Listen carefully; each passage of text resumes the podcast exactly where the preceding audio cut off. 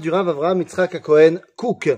Et aujourd'hui, eh bien, comme nous sommes, ça y est, en préparation de Pessah, puisque nous sommes 30 jours avant la fête de Pessah, eh bien, je voulais qu'on s'arrête sur un enseignement du Rav Cook par rapport à la Haggadah. Alors, l'enseignement, on le trouvera dans le livre Meorot Areia, euh, qui sont une, compile euh, des enseignements du Rav Cook sur les différentes fêtes juives. Et il nous dit à un moment donné, vous savez, dans la Haggadah, dans le début du Magid, eh bien, on va dire une phrase très particulière. On nous dit, et si Dieu n'avait pas sorti nos ancêtres d'Égypte, à nous. Alors ça veut dire que nous, ou nous, nos enfants, ou nos petits-enfants, Meshuabadim aïnou les paro On serait toujours esclaves de Pharaon en Égypte. Alors vous pose la question suivante, il dit, mais enfin, Disons que Dieu ne nous avait pas sortis d'Égypte à l'époque de Moshe. Est-ce que cela veut dire que fatalement, on serait resté esclave de Pharaon en Égypte pendant 3500 ans?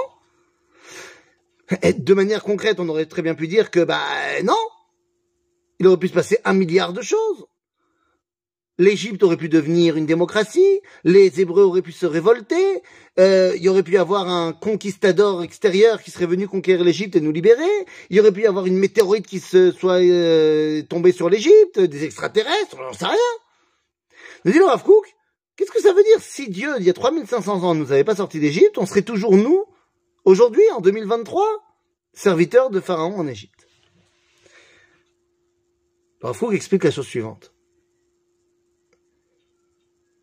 Lorsque Pharaon, avant l'histoire de la sortie d'Égypte, à l'époque de Yosef, lorsque Pharaon va faire un rêve, et vous savez, dans ce rêve, eh bien, il voit les sept vaches grasses, les sept épis de blé euh, très beaux, et après les sept vaches maigres, les sept épis de blé tout moches. En fait, il voit dans son rêve qu'au début, il y a plein à manger, et qu'après, il n'y a plus à manger. Il n'arrive pas à comprendre ce que ça veut dire. Arrive Yosef et lui dit, mais tu sais, ton rêve, ça veut dire qu'au début, il y a plein à manger, et après, il n'y a plus à manger.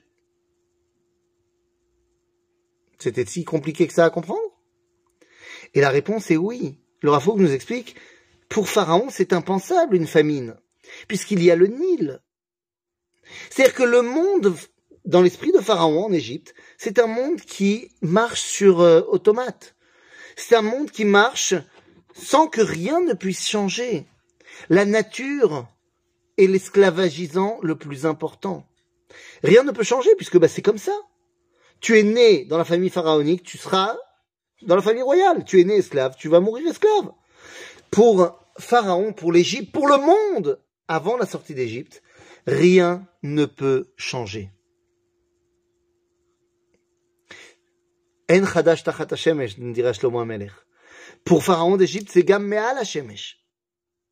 Il n'y a rien de nouveau sous le soleil, et pour lui non plus au-dessus du soleil. dit le Rav si Dieu ne nous avait pas sortis d'Égypte, le monde serait resté en frise. Le monde, dans sa conceptualité de la possibilité du changement, n'aurait pas évolué. Rien ne peut changer.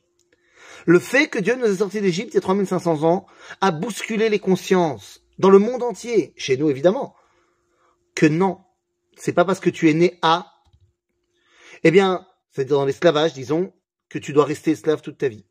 C'est pas parce que tu es né avec des, capacités génétiques qui font que tu, fais, tu vas mesurer 1m60, ben c'est pas pour ça que tu seras pas basketteur.